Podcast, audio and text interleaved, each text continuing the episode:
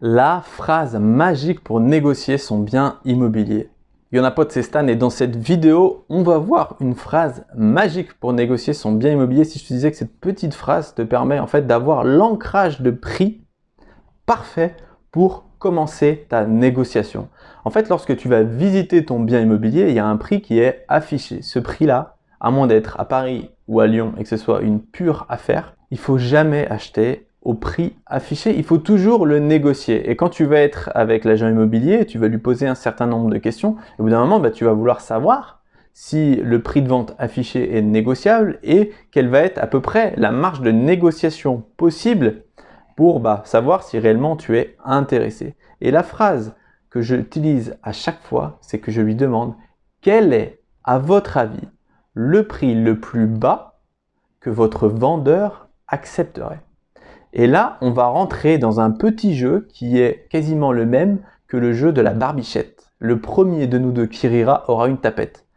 Et donc en fait, l'idée c'est quoi? C'est que le premier qui donne l'ancrage du prix aura perdu. L'idée, vous, vous êtes intéressé par le bien immobilier, vous avez un prix en tête. L'agent immobilier, il a également un prix en tête et il connaît son vendeur.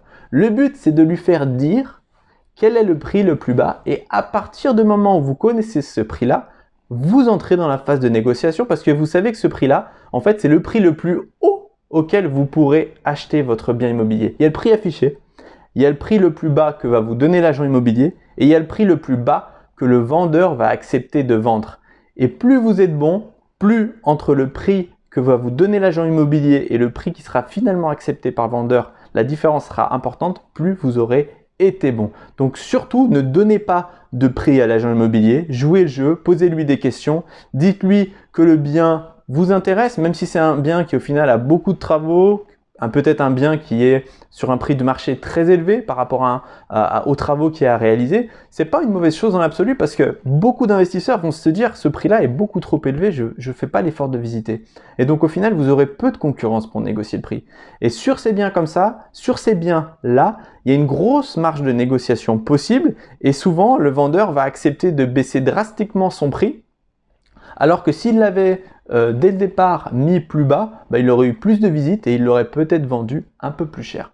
Donc surtout ne donnez pas de prix à l'agent immobilier. Si l'agent immobilier, ça arrive parfois, c'est une tête de mule. Vous allez me dire, oh, à un moment donné, il faut qu'on avance. Et bien bah, dans ce cas-là, il va falloir le récompenser et lui dire bravo, tu as voulu faire ta tête de mule et là vous lui proposez une offre vraiment indécente. Vous lui dites par exemple, vous prenez le prix d'achat et vous le divisez à 50% en lui disant bah, je vous aurais bien proposé, si le bien est à 100 000 euros, 50 000 euros, mais euh, je sais que ça intéressera pas votre vendeur. Et là, vous allez voir que naturellement, l'agent immobilier va se dire putain, mais en fait, c'est un guignol, euh, euh, jamais je pourrais le vendre à ce prix-là.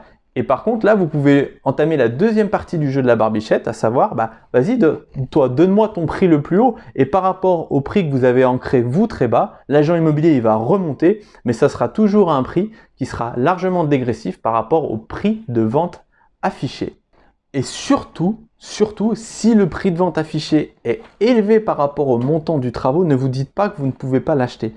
Parce que l'agent immobilier, il faut savoir qu'il n'est pas du côté du vendeur, il n'est pas du côté de l'acheteur, il est là pour prendre sa commission. Et on n'oublie pas que l'agent immobilier, son pain dans sa bouche, il est là grâce uniquement aux commissions. Et pour avoir une commission, il faut qu'ils vendent. Donc n'hésitez pas à visiter des biens, même s'ils sont, on va dire, un peu hauts en termes de prix et qu'il y a des gros travaux, parce que l'agent immobilier, quand vous allez commencer la négociation, il va être de votre côté, parce que lui, ce qu'il veut, c'est toucher sa commission. Il veut toucher sa commission, et pour toucher sa commission, il faut qu'il trouve un terrain d'entente entre l'acheteur et le vendeur. Si c'est un bien avec des travaux, qu'il est surélevé en termes de prix, il a peu d'acheteurs intéressés, et donc même si vous proposez des offres assez agressives, eh ben, il aura un intérêt à continuer à échanger avec vous parce qu'au final, il n'a pas le choix. Il n'y a pas d'autres acheteurs intéressés.